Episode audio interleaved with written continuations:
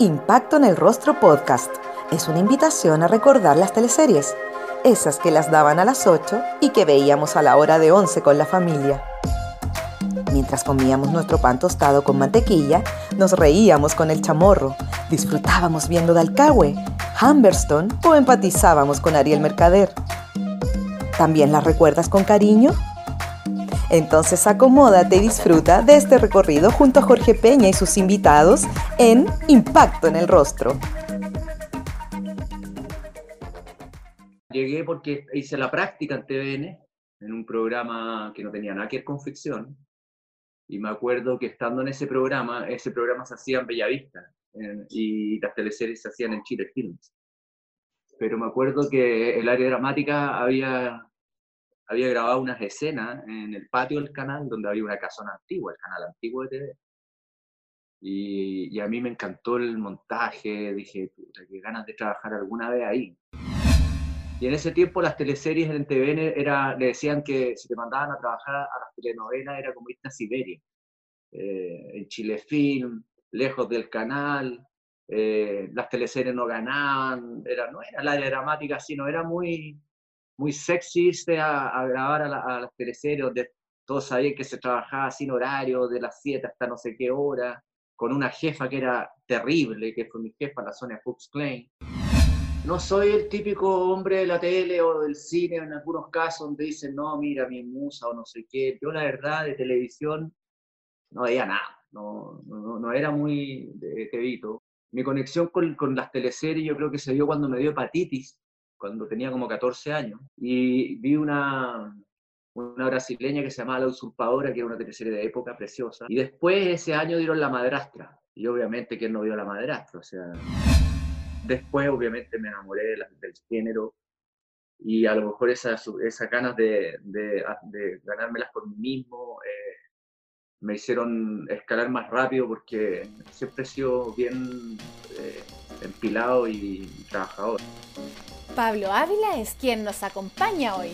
Fue el productor ejecutivo del área dramática de TVN entre el 97 y el año 2004.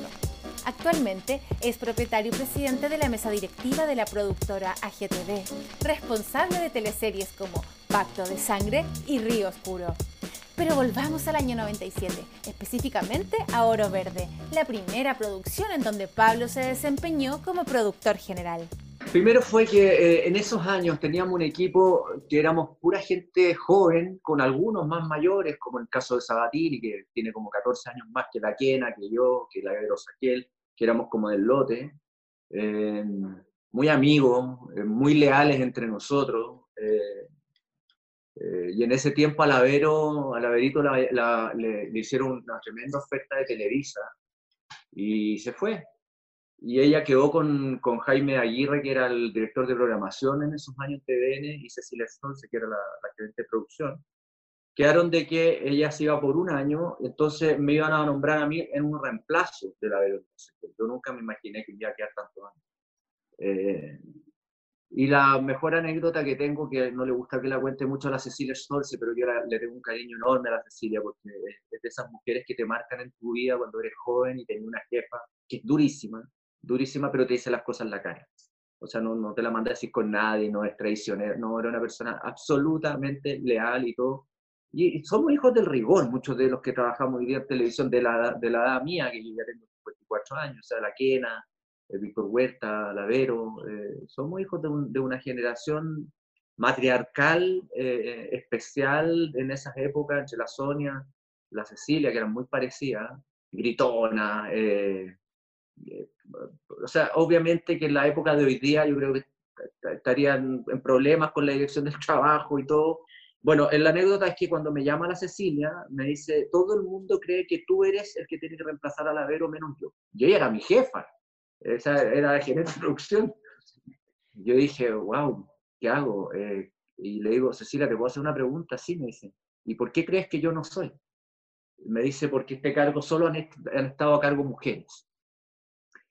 A mí ese, comentario como que me hizo mm, al tiro el clic de que listo, la tengo ganada, porque yo, lejos de ser un tipo machista, soy un tipo bastante feminista desde chico, tengo tres hermanas, eh, con un papá que me sacaba la cresta le levantaba la voz a mi hermana, no, o sea, no, no tengo, no tengo esa mirada, tengo dos hijas, tengo dos perritas, tengo todo, todo es femenino.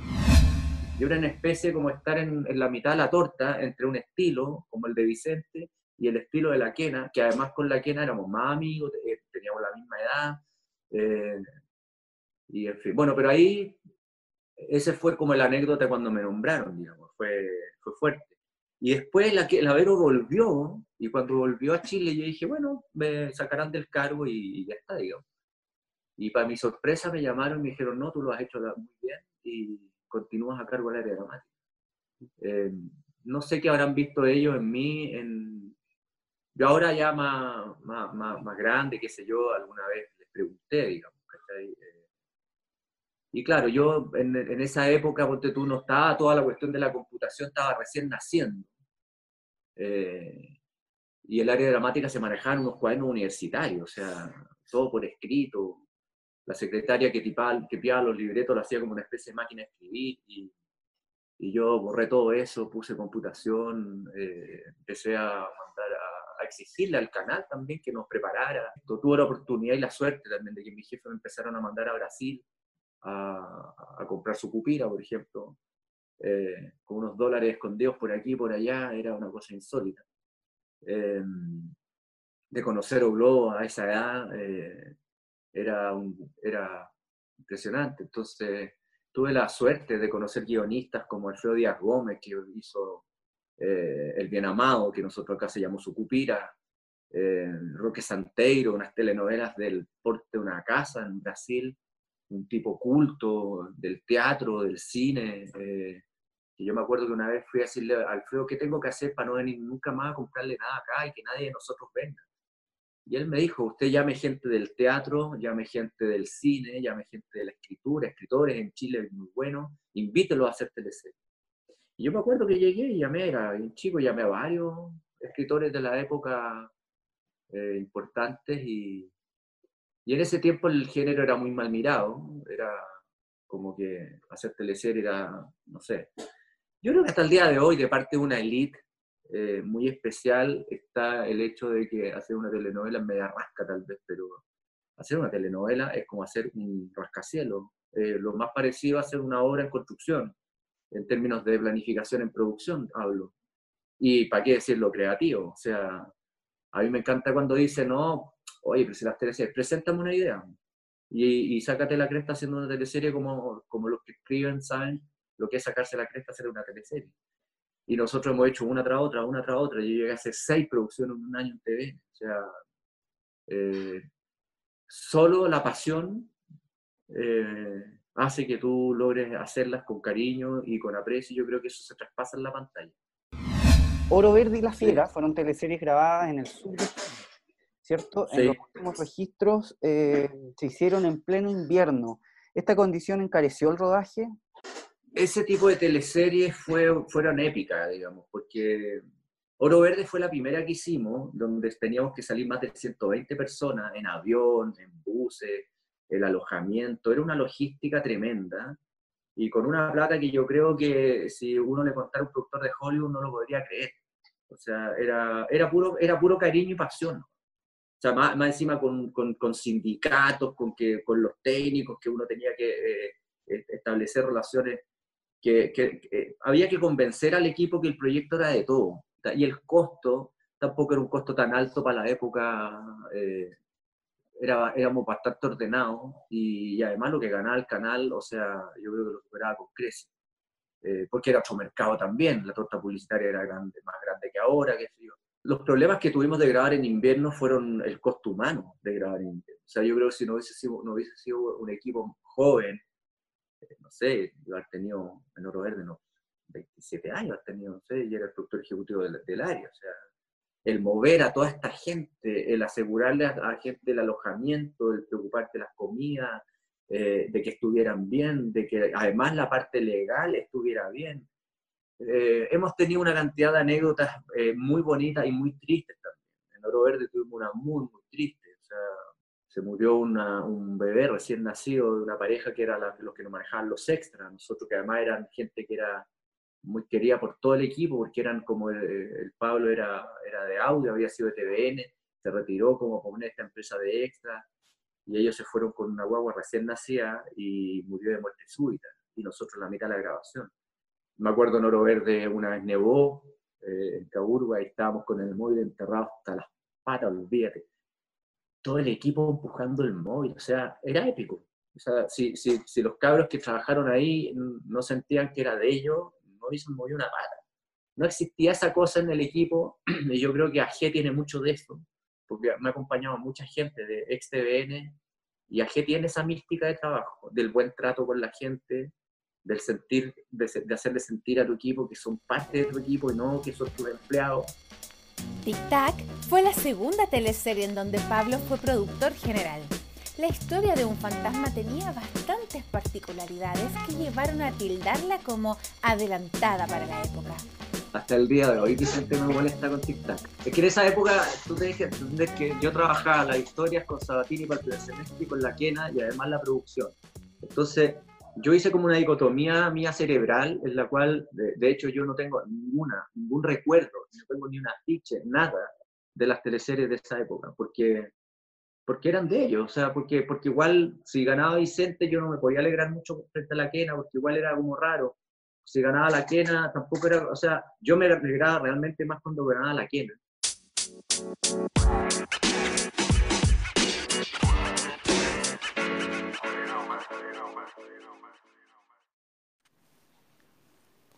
¿Te gustaría ganar un gran libro para leerlo en tiempos de pandemia?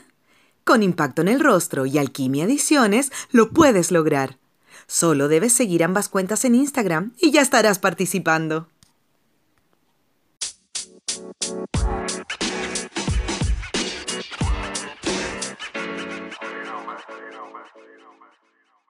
Porque a la Kena le costó mucho más instalarse. Eh, eh, no a ella como directora, porque la Kena fue brillante desde chica. Yo creo que, eh, me acuerdo que a la Kena yo le decía, Kena, tú eres la única mujer que dirige en Latinoamérica. En esa época la era la única que dirigía en Latinoamérica de serie.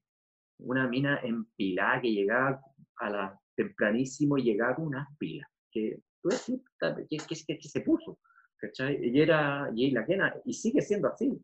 O sea, yo creo que eso es la pasión de ella, de lo, de lo que la movió a, ser una mujer exitosa eh, en el medio como lo de hoy día. Yo creo que la Kena se merece con creces todo el éxito que ha tenido. Mira, cuando hicimos Tic Tac fue una volada. dijimos, hagamos un cómics. Y como éramos más chicos, teníamos la suerte, yo creo que eso también es clave, porque eh, para que a uno le vaya bien, tienen que conjugarse varias cosas. O sea, primero que tu competencia no esté tan, tan firme, que eso es una realidad. Yo, yo no sé si todas las teleseries que hicimos en esa época serán tan extraordinarias. Yo lo dudo. Yo tengo varias que diría, tengo mis, dudas, digamos. Eh, lo segundo es que tengas un equipo ejecutivo en un canal que te permita soñar y que te permita equivocarte. Porque hoy día nadie se puede equivocar, viejo. O sea, hoy día te equivocas y te echan. Hoy día te equivocas en cualquier parte y te echan. O sea, vivimos en un, en un mundo tan competitivo y tan individualista que, chuta, te equivocáis y para la casa. En esa época me acuerdo que Tic Tac fue una volada de pe a pa, como decía Pedro García. O sea, me acuerdo que empezamos a hacerlo, eh, yo me enteré que los Valderrama, ¿cómo se llama ese grupo argentino? Leodilia Curiati y Valderrama, Ant Valderrama, habían hecho un tributo de Queen. A mí me encanta la música, entonces yo dije a la quien, a quien abogado en la música entera de Queen, ¿cachai?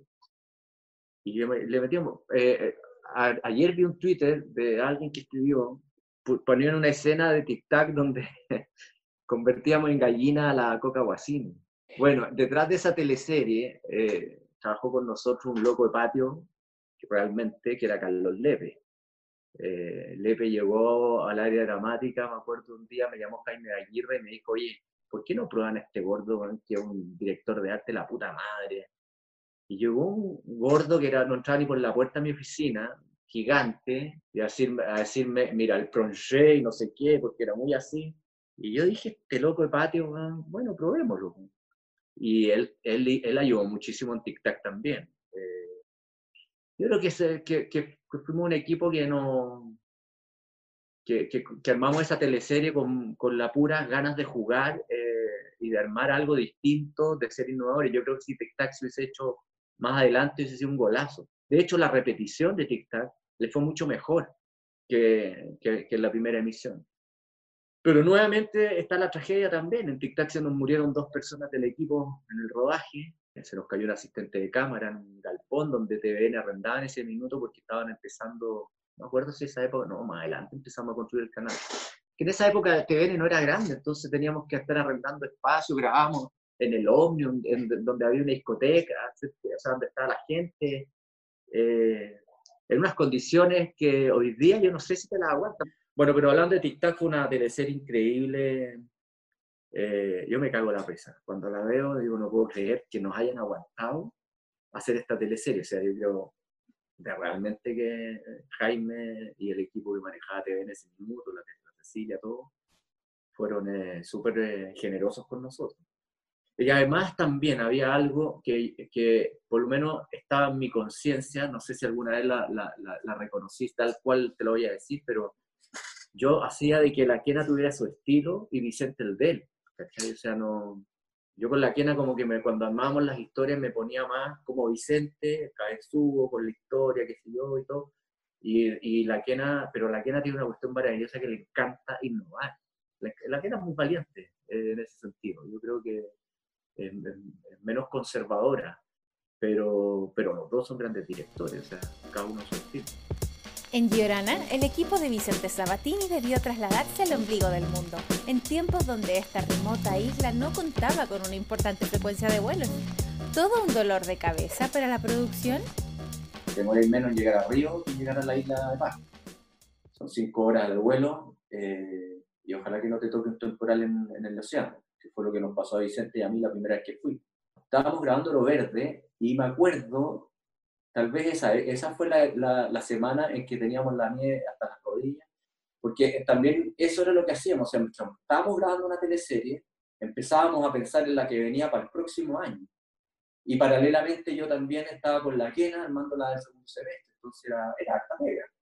Y ahí fuimos a la isla, llegamos a una isla de Pascua salimos de aquí con mucho frío, lloviendo torrencialmente, y nos toca este frente de mal tiempo que venía accentándose hacia el continente y nosotros yendo en contra del, del, frente. Así que nos movimos harto ese, ese, viaje. Eh, llegamos a la isla y me acuerdo que la primera sensación que tuve fueron dos cosas. Una, que se abre la puerta del avión y entra un aire como si estuviera, uno estuviera en el Caribe. O sea, como un aire tibio a pesar de que estaba medio lloviendo, y había unas luces como unas cámaras. Entonces con Vicente le dijimos, ¿quién, quién vendrá en el avión? Y éramos nosotros.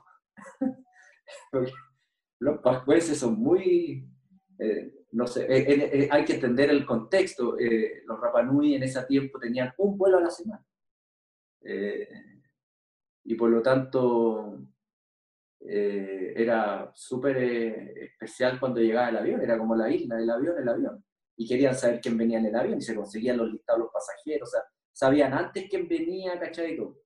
Y bueno, y ahí después estuvimos, fuimos a recorrer la isla, eh, a conocer a la autoridad y a tratar de ver si era factible hacer una serie ahí.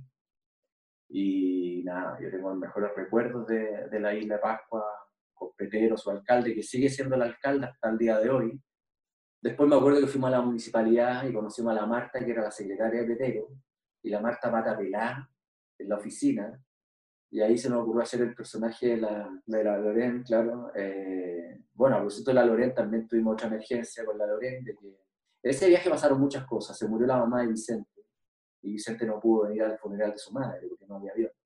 Eh, yo creo que esas cosas son terribles.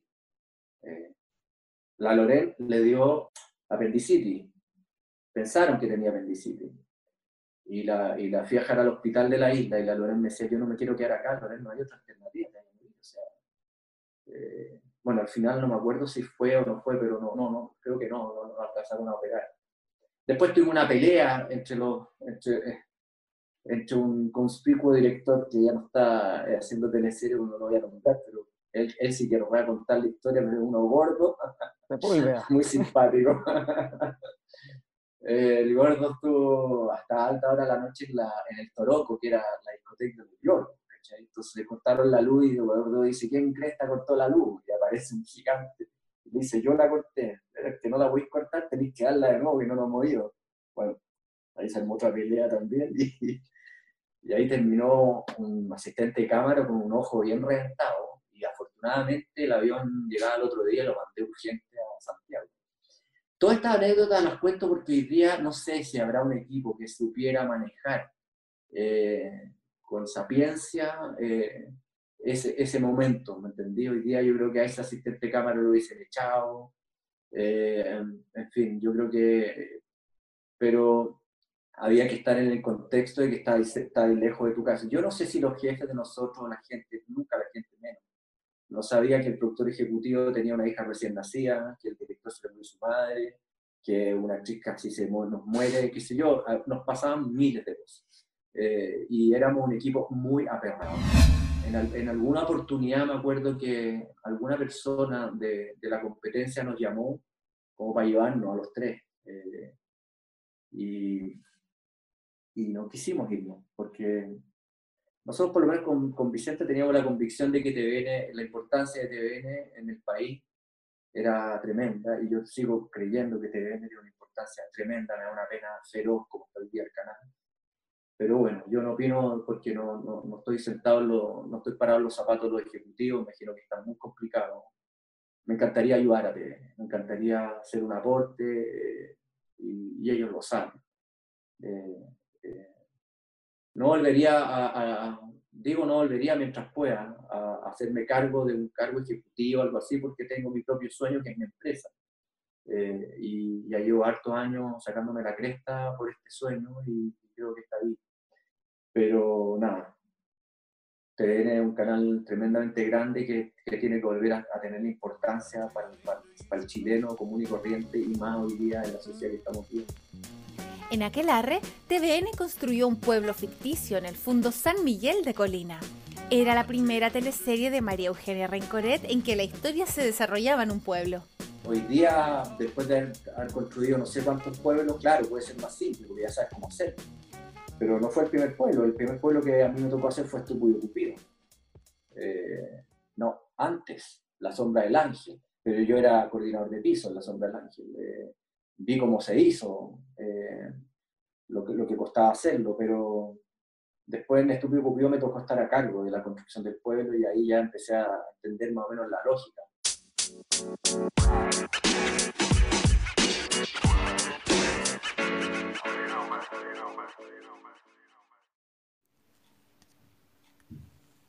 Siam Thai, lo mejor de la comida Thai, llega hasta tu casa en dos formatos Puedes pedir delivery normal de viernes a domingo o vivir la experiencia Siam Thai a través de sus cajas y cocinar tus platos favoritos en casa. Conoce más en arroba Thai Chile y en www.siamthai.cl. No te lo puedes perder.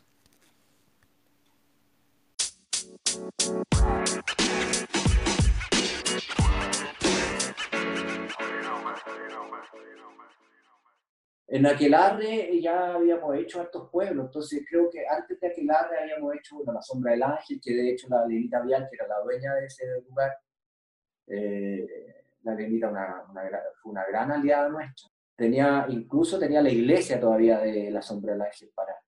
Siempre se quedaba con algo la Lenita, siempre se quedaba con algo del pueblo, etc.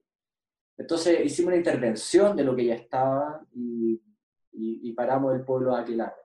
Yo creo que la gracia de Aquelarre fue, claro, que, que para mí que fue que ayudar a la Quena a que la Quena hiciera una teleserie así como las que hacíamos con Sabati. Lo que me creó a mí un, un poco de problema con Vicente en esa época. Y algunos roces que tuvimos ahí, que tuvo que limar y todo. ¿Y por qué? Porque se pensaba que el, el, eh, era más del estilo de él, como de pueblo.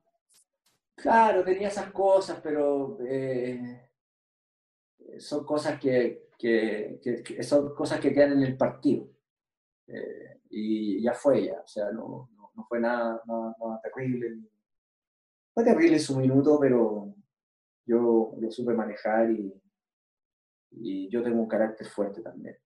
Entonces, no, para mí yo privilegiaba, privilegiaba el área yo privilegiaba que a las dos producciones les fuera bien. Ese era, por eso me pagaban. eh, por ser el productor ejecutivo del área dramática, no de una teleserie. Eh, por lo tanto, claro, y te puede haber sentido que el estilo, qué sé yo, pero el estilo no era él solo tampoco. Así como Amor y Mercado tampoco era sola de la quena, era un equipo, yo también estaba involucrado.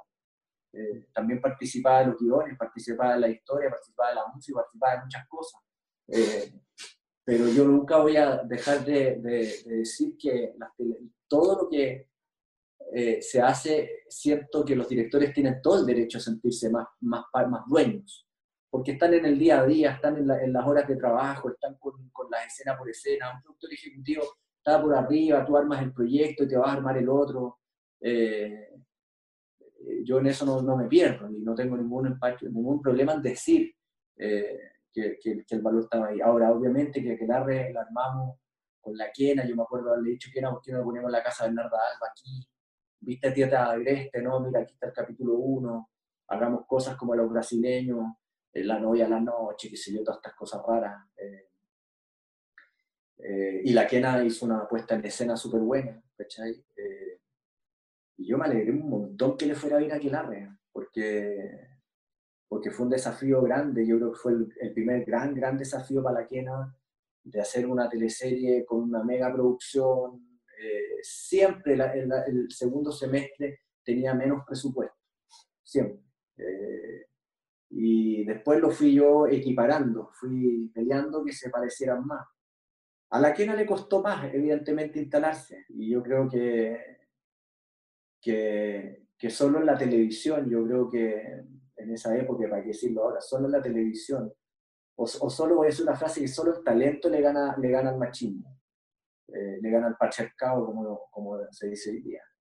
Si la quena no dice sí a la mujer talentosa que era, eh, le hubiese costado muchísimo. pero la quena tiene una fuerza tremenda, una garra increíble, unas ganas de hacer lo que hace, se le nota por los poros la, la, pasión que tiene. Eh, yo a mi amiga la he hecho harto de menos, bastante. Me encantaría volver a hacer algo con ella y, ojalá se dé, pero, eh, pero cuando digo algo con ella, algo con ella, no, no, no, solamente esta cosa de negocio de la productora que hago algo, no, me encantaría un proyecto común. Algún día, ojalá se dé. Pero que la fue una gran teleserie, muy entretenida. Bueno, está yendo re bien. Claro, porque en aquel el Rudolfi se iba a morir de leucemia. leucemia sí. Y yo estaba preparando romanés, y estaba en, Mejillones. Y me llama por teléfono un señor que no conocía, y me dice, mire, yo soy Juan Soto, y soy el papá de un niñito que ha visto toda su teleserie, y mi hijo tiene leucemia, está en el hospital, y si usted mata a su personaje, va a matar a mi hijo. ¿Cachate la que me dijo? yo corté el teléfono, llamé a la quena, le dije, ¿quién hace quién? Mira, me pasó esta cuestión, será tan importante y me cagaste, me dijo, sí, a mí también, ¿qué hacemos? Yo volví a Santiago, hablé con la quena y dijimos, ya sabéis quién no lo maté. No lo maté. ¿Todavía no habían grabado? No, no lo habíamos grabado, pero ya estaba escrito. Llamé a Aragón y le dije, y Fernando de hecho me, me, me, discutió harto. Me dijo, que tú no te puedes hacer cargo de cada cosa que diga la audiencia, porque si no, no va a poder hacer... Lo más seguro es que tuviera razón, pero en ese tiempo no existía esto. No existían las redes sociales, no existía toda esa presión yo me hubiese quedado con, con una culpa tremenda. Lejos de eso, cuando volví a Santiago y terminamos de grabar, llegué a Silvia Alegría, Álvaro Rudolfi al hospital, a que conocieran al niñito, y al mes el niñito se murió igual. Eh, pero, pero yo me quedé por lo menos con la sensación de que esto era solo televisión y que se podíamos cambiar una vida. Eh, creo que era más importante que, que lo otro. Pampa Ilusión, TVN debió restaurar la oficina salitrera Humberstone, apegándose a estrictas indicaciones de historiadores y restauradores. No, no, no, me acuerdo que haya sido la más cara. Es que en general el presupuesto que yo tenía para las teleseries era el mismo para todas. Y tenía un jefe como Mario Conca, eh, que tenía una gran frase cuando tú ibas a negociar con Mario a su oficina. Lo único que vaya a sacar de aquí es el café que te estáis tomando. súper cariñoso, somos bien amigos con Mario. Eh, y por lo tanto había que, había que, había que ingeniársela, había que... Entonces en eso estaba el tema de la producción, ¿no? O sea, como... Yo me ingeniaba, o sea, tú, tú llegué a Iquique. Primero, me acuerdo que nos fuimos a Iquique, fuimos, andábamos en Chuquicamata con Vicente y Víctor Carrasco. Creo que Vicente ya ha contado esta anécdota. Eh, y me acuerdo que estábamos en San Pedro, Andábamos viendo algo con el norte, queríamos hacer algo en el norte, Vicente andaba con la, con la cuestión de la minería, que se dio el Chucky, vimos una, una, mujer manejando un camión de estos grandes, dijimos, ya, mira, aquí puede haber algo. Y de repente Vicente nos pregunta si conocíamos Humberstone. Estábamos sentados en la plaza de San Pedro. Y en ese tiempo yo tenía una asistente que era la única que sabía realmente dónde andábamos nosotros, para que no se filtraran los medios, que, era la Cecilia Aguirre, que me su derecho y día aquí. La Cecilia era tumba. O sea, ni siquiera, ni siquiera la, gente del área sabía dónde andábamos. O sea, nosotros decíamos que íbamos al sur, andábamos en el norte, andábamos en el norte, andábamos en el sur. Nunca sabía nadie dónde andaba. Yo creo que ni siquiera los ejecutivos empezábamos a viajar empezábamos con una idea y no íbamos. Y ahí Vicente en, en ese avance en, en, San Pedro dice si yo conocía a Humberstone y luego que no. Y teníamos pasaje para volver a Santiago. Entonces yo llamo a la Cecilia y le digo, Cecilia, sácanos pasaje ahora, estamos en, San Pedro, vamos a, qué sé yo, a Arica y de ahí nos vamos, nos bajamos en Iquique.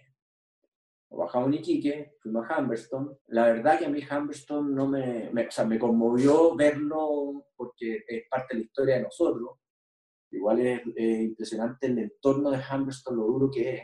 Llegamos a la plaza de Humberstone, entramos al teatro, me acuerdo que estaba más o menos paradito. Y estábamos en la escalera del teatro mirando la plaza, que no tenía nada de planta, todo seco. Y Vicente me dice, puta, ¿seremos capaces de hacer algo acá? Y yo le digo, de más, pues, Porque siempre ha sido como esa lógica, como que Vicente siempre tiene como, y yo de más, pues, vamos.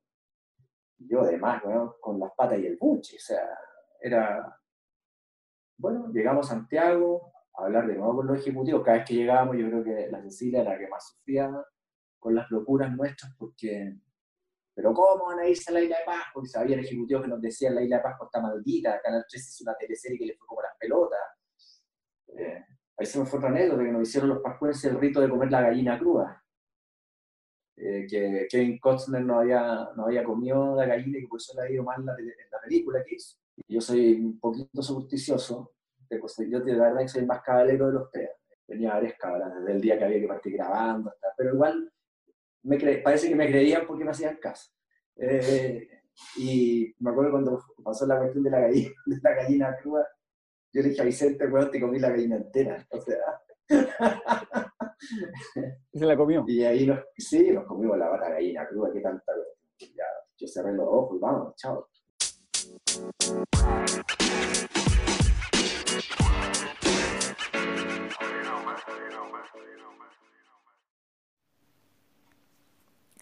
¿Deseas sentir la frescura del agua en la comodidad de tu hogar? Con agua pura, vida nueva. Lo puedes lograr. Obtén agua purificada y consigue hidratarte sin correr riesgos y con un sabor naturalmente delicioso. Para mayor información, más 569 5683 6586 o al Instagram arroba agua nueva purificada.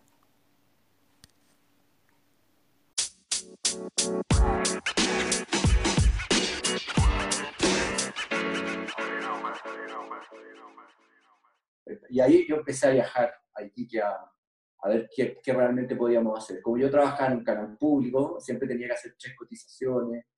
Por lo tanto, por eso te digo, y los costos dependían de la negociación que tú hacías. O sea, en esa época todavía tú podías hacer canjes de avión, ¿cachai? Las líneas aéreas todavía te aguantaban hacer canjes, qué sé yo, poner un cartoncito, hacer una escena adentro y bajar el precio un poco. Mira, Pampa Ilusión, yo creo que para mí eh, es la teleserie más compleja eh, en términos de producción. Eh, cualquiera podría decirme, no, pero ¿cómo no la isla de Pascua? También, por la, por la lejanía. Pero en, en, en Humberstone tuvimos que hablar con el Consejo de Monumentos Nacionales, ser muy rigurosos en, en lo que tocábamos y lo que, y lo que eh, entre comillas, teníamos que, que, arreglar, digamos, o restaurar, que es la palabra correcta. Entonces, la, el color, desde el color de la pintura, desde la textura de la pintura, desde todo, eh, tenía que ser visado por el Consejo Nacional de Televisión, que me puso un arquitecto, que cada cierto tiempo tenía que viajar conmigo a Humberstone a ver cómo están los avances y todo. Y bueno, y la casa Clark no existía. Esa casa Clark la construimos nosotros, en pleno desierto, que, que, que, que, también lo pasó mal porque se atrasó, yo lo tuve que cobrar la multa nomás y una multa millonaria. Eh, y en ese sentido cuidamos la plata. La plata no era mía y había que cuidarla. Después con el tiempo yo viajé aquí con mi familia y mi hija que ya estaba más grande, vieron una placa que en el teatro está, no sé si estará todavía, pero que dice o decía que gracias a los productores Pablo Ávila y Vicente Sabatini, eh, Humberston es patrimonio de la UNESCO. En general, donde, donde yo creo que como se, empezó a construir este mito de, las, de, estas teleseries que eran, que la verdad que no era un mito, eran grandes producciones, eh, mega producciones, eh, transformamos la vida de los pueblos, transformamos la vida donde vivo. Eh, y yo creo que la gente también pudo conocer esta, esta, este equipo que, que, que, desde las cabezas hasta todo el equipo, un, un equipo súper eh, eh, buena onda, un equipo que íbamos con respeto a... Olvídate la cantidad de cosas que hacíamos. Yo, por ejemplo, siempre he sido como súper metodológico y riguroso. De hecho, ahora con la pandemia, olvídate el protocolo que yo tengo, que el primero hacer un protocolo eh, tremendo. Y en esos años, por ejemplo, cuando hicimos Llorana, eh, le hacíamos una charla con arqueólogos a todo el equipo, antes que pisaran por primera vez la isla. O sea, entendiendo que el lugar era lugar sagrado, que era un lugar que para, para, el Rapanui era especial, eh, que las piedras que uno podía ver en el camino no eran piedras cualquiera para muchos de ellos, entonces, o sea, para ellos, digamos. Entonces, eh, todo el equipo se embuía de, de, de, del espíritu donde íbamos en, en, en lo mismo, eh, eh, hicimos charlas, qué sé yo y todo. Amores de Mercado es la teleserie más vista desde que se instauró el People Meter en el año 93. Tuvo un promedio de 47 puntos de agosto a diciembre, paradójicamente en una época en donde abundaban historias grabadas fuera de Santiago cuando tú marcas ese nivel de rating es poca la gente que se va a acercar a decirte algo. Y la verdad que nosotros siempre estábamos esperando que nos dijeran algo y habían obviamente algunas excepciones. Eh, yo creo que lo peor es mirarse al ombligo. Lo peor es cuando uno gana. El gran secreto del éxito, creo yo, primero no sentirte exitoso. Eh, yo me acuerdo que en ese tiempo yo tenía una frase que había que hundirse, tal vez por eso que yo soy el menos mediático de los tres. Eh, yo nunca, nunca me creí el cuento de nada, yo me subí a mi auto después de que había un champañazo, me acuerdo en las en la oficinas de los gerentes y todo, eh, con el tiempo nosotros siempre eh, privilegiábamos el día de la salida al aire, como yo planificaba los viajes, la ponía el día de la salida al aire, para no estar en el canal. No porque no quisiera estar con los ejecutivos, porque tenía muy buena relación con ellos, de hecho Jaime Aguirre trabaja conmigo hoy día, o sea, tengo muy buena onda con ellos, pero era por eh, la presión que uno tenía. La presión era tan alta, tan grande, que tú decías, wow, ¿qué hacemos ahora? Yo me acuerdo con Sabatini que teníamos una frase eh, no sé si habrá sido que una, una cábala de él, aunque no le gusta, hacer que, no le gusta decir a él que es caballero, me la explica toda a mí, pero que él tenía una cosa conmigo en los lanzamientos de las teleseries, me daba un abrazo y siempre me decía, eh, puede que ahora nos toque. Y ese tiempo era, puede que ahora nos toque perder. Con la quena, el día del lanzamiento de la teleserie, nos daba una cosa impulsiva, podía comprar ropa.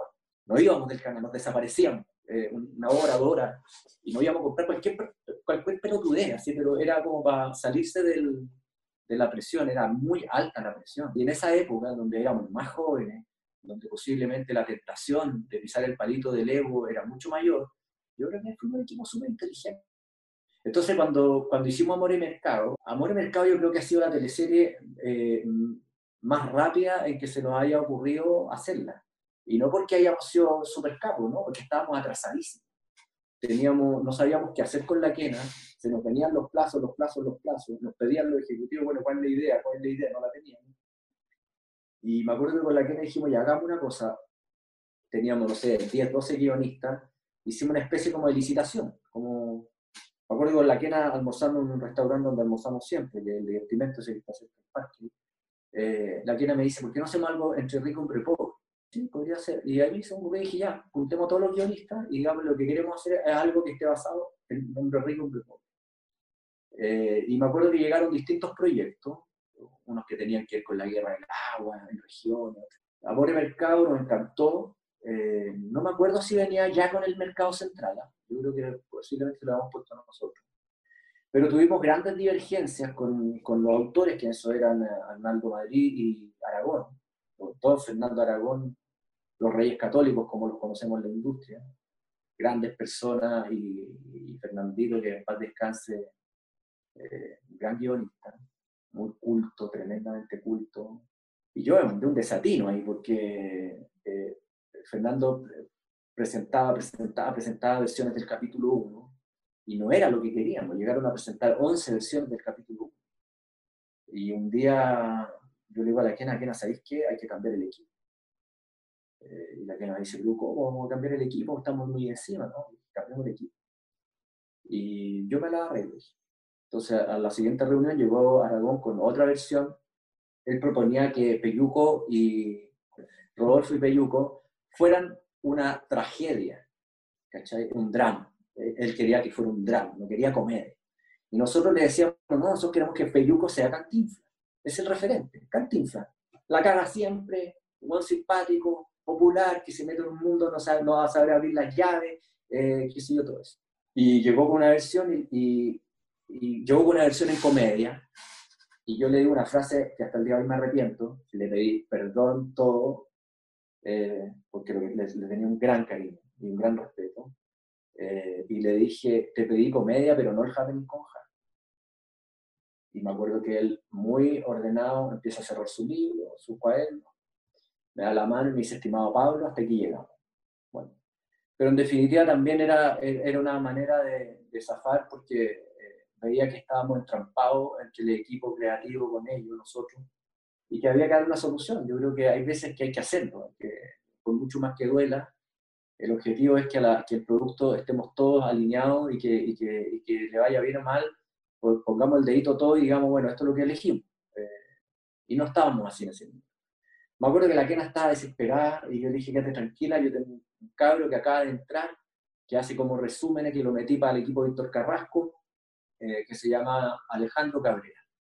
Alejandro, un publicista que venía de otro mundo, que empezó a escribir con Víctor, eh, le hacía, yo le, pagaba por hacer resúmenes de los capítulos para que los gerentes no, no, no, tuvieran que leer todo el capítulo entero, les mandaba como un párrafo, de, de, casi la escaleta, por decirlo así. Y le llamó a Alejandro, le digo, Alejandro, mira, te tengo un desafío, queremos que te hagáis parte de la televisión. Y yo nunca he sido jefe de equipo, no importa, pero aquí siempre va a haber una primera vez. Y yo creo que Alejandro fue la versión 2 y aprobado el capítulo y así nos lanzamos, hicimos la teleserie que hicimos, pero nunca pensamos en, eh, en que fuera el éxito que iba a tener.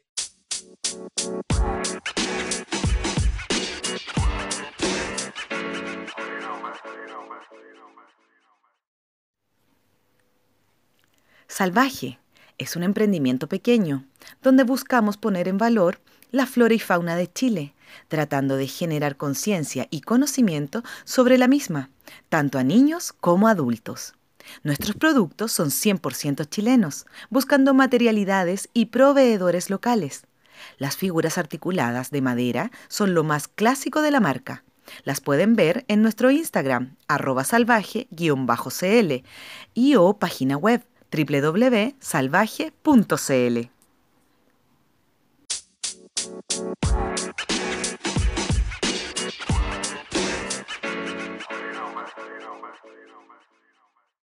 nada, fue una sorpresa para todos. Nunca sé, no, no, creo que, eh, o tal vez sí, no me lo dijeron, que los ejecutivos pensaron que, bueno, si la vida iba a ir en Santiago. Yo creo que eh, algunos también entendían lo que te dije hace un rato, que eran dos estilos distintos y que había que potenciarlos eso. Yo creo que eso era, era clave. Yo me acuerdo también cuando fui ejecutivo y me tocó ser jefe de Camivaga y de Rafa Aranea. Ya en algunas oportunidades, si es que alguna vez escribo un libro, contaré algunas anécdotas, pero eh, obviamente que habían roces entre los dos muchas veces. Eh, yo me acuerdo que por separado le decía a los dos, nosotros, a nosotros nos sirva que ustedes sean diferentes. Nadie quiere que el Rafa sea Camivaga ni que Camivaga sea el Rafa. O sea, eh, los queremos a los dos por lo que son. Y lo mismo con la Kelly Vicente. Yo creo que había que, había que manejarlos así.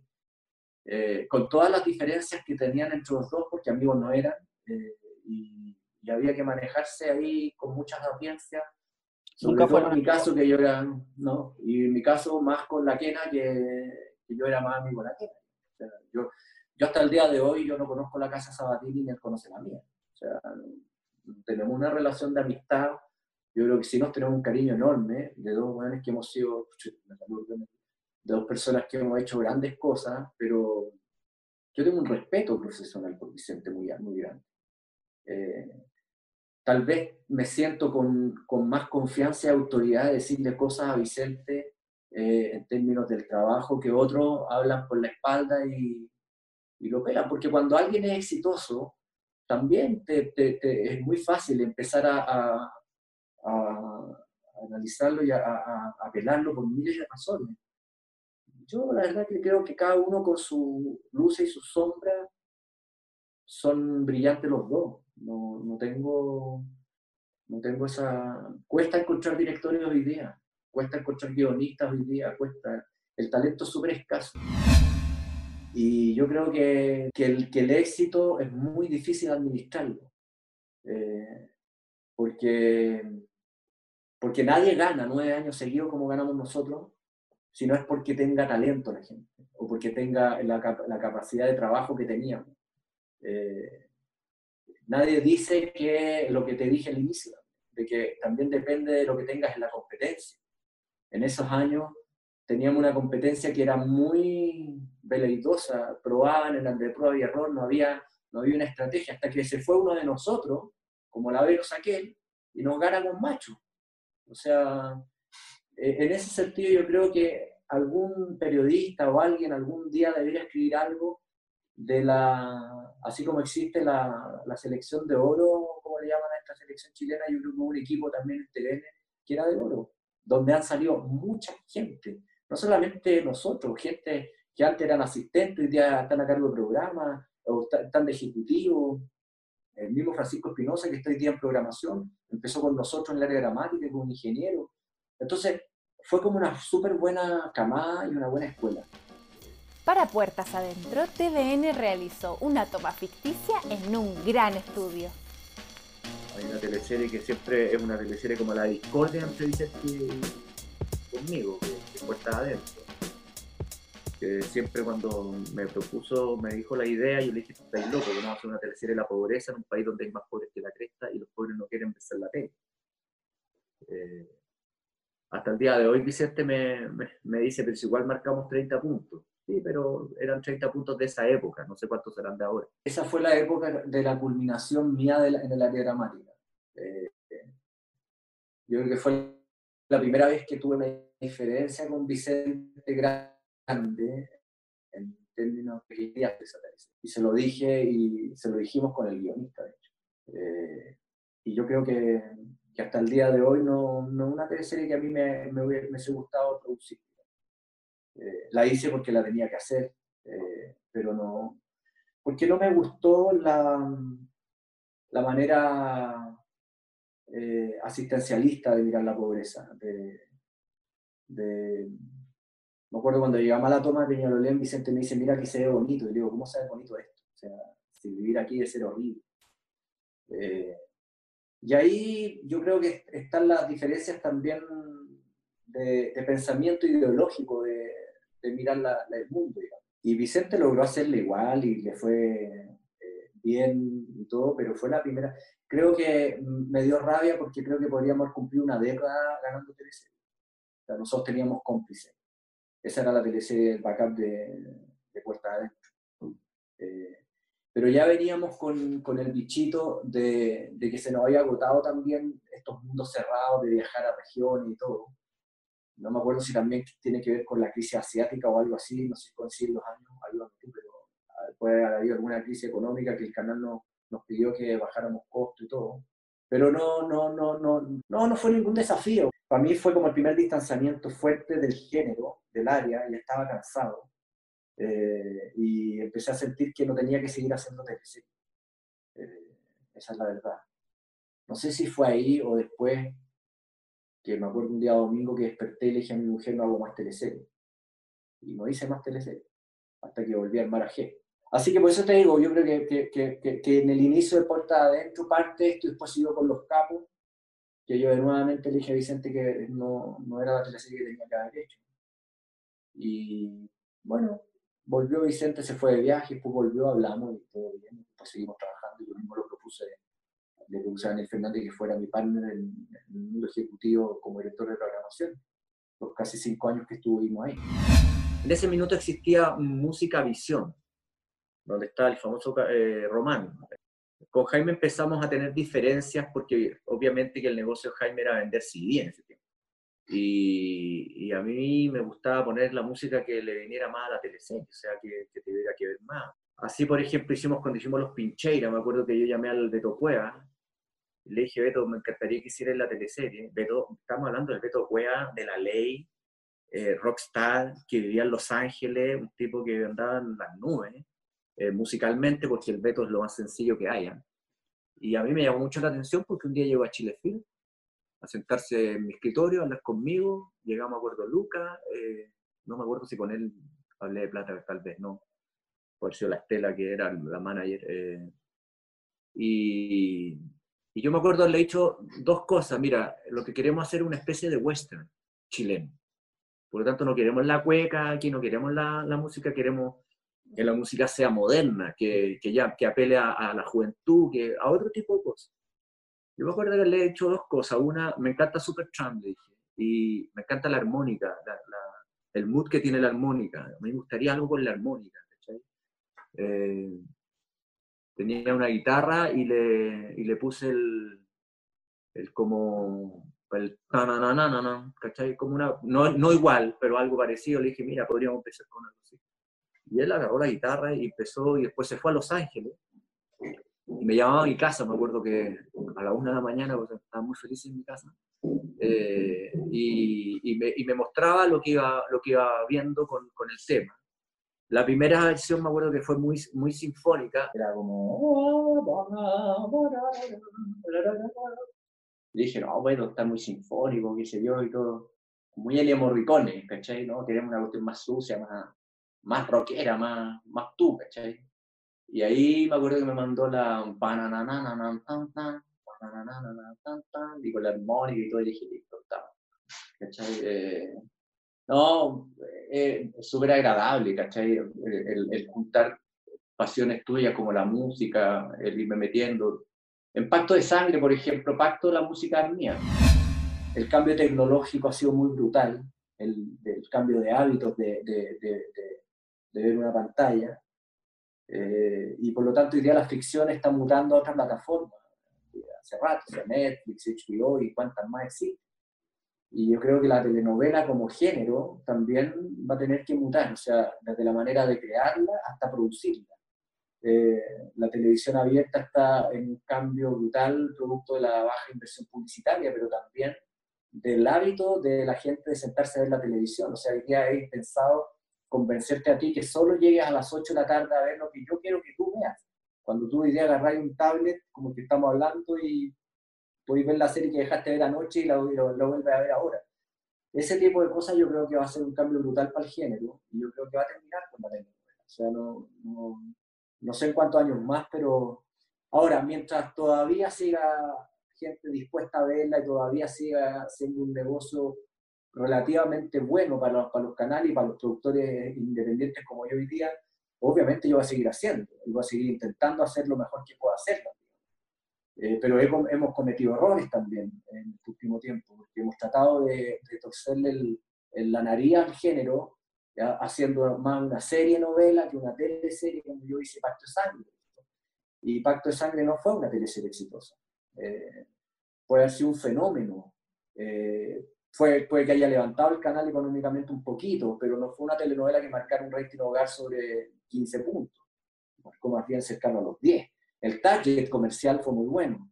Eh, hizo mucha resonancia en un público que no estaba viendo teles, eh, teleseries tal vez, o, te, o, televisión abierta, y trajimos un público, pero se nos escapó el otro. Eh, entonces, yo creo que hay, eh, aprendí mucho haciendo pactos. A mí me encanta, obviamente, me encantó la teleserie, encuentro que el guion es uno de los mejores guiones que yo haya visto cómo se haya escrito. Y hoy día estoy en un riesgo como cualquier otra productora de irme a la quiebra, de, que si no logramos grabar pronto, esta productora puede que muera, espero que no, pero, pero estamos todos en la misma, o sea, endeudados hasta el cogote eh, y, esperemos salir de esta. A mí me encantaría para poder seguir haciendo lo que me gusta. Impacto en el Rostro Podcast es una invitación a recordar las teleseries, esas que las daban a las 8 y que veíamos a la hora de 11 con la familia. Mientras comíamos nuestro pan tostado con mantequilla, nos reíamos con el chamorro, disfrutábamos viendo Dalcahue, Humberstone o empatizábamos con Ariel Mercader. ¿También las recuerdas con cariño? Entonces acomódate y disfruta de este recorrido junto a Jorge Peña y sus invitados en Impacto en el Rostro.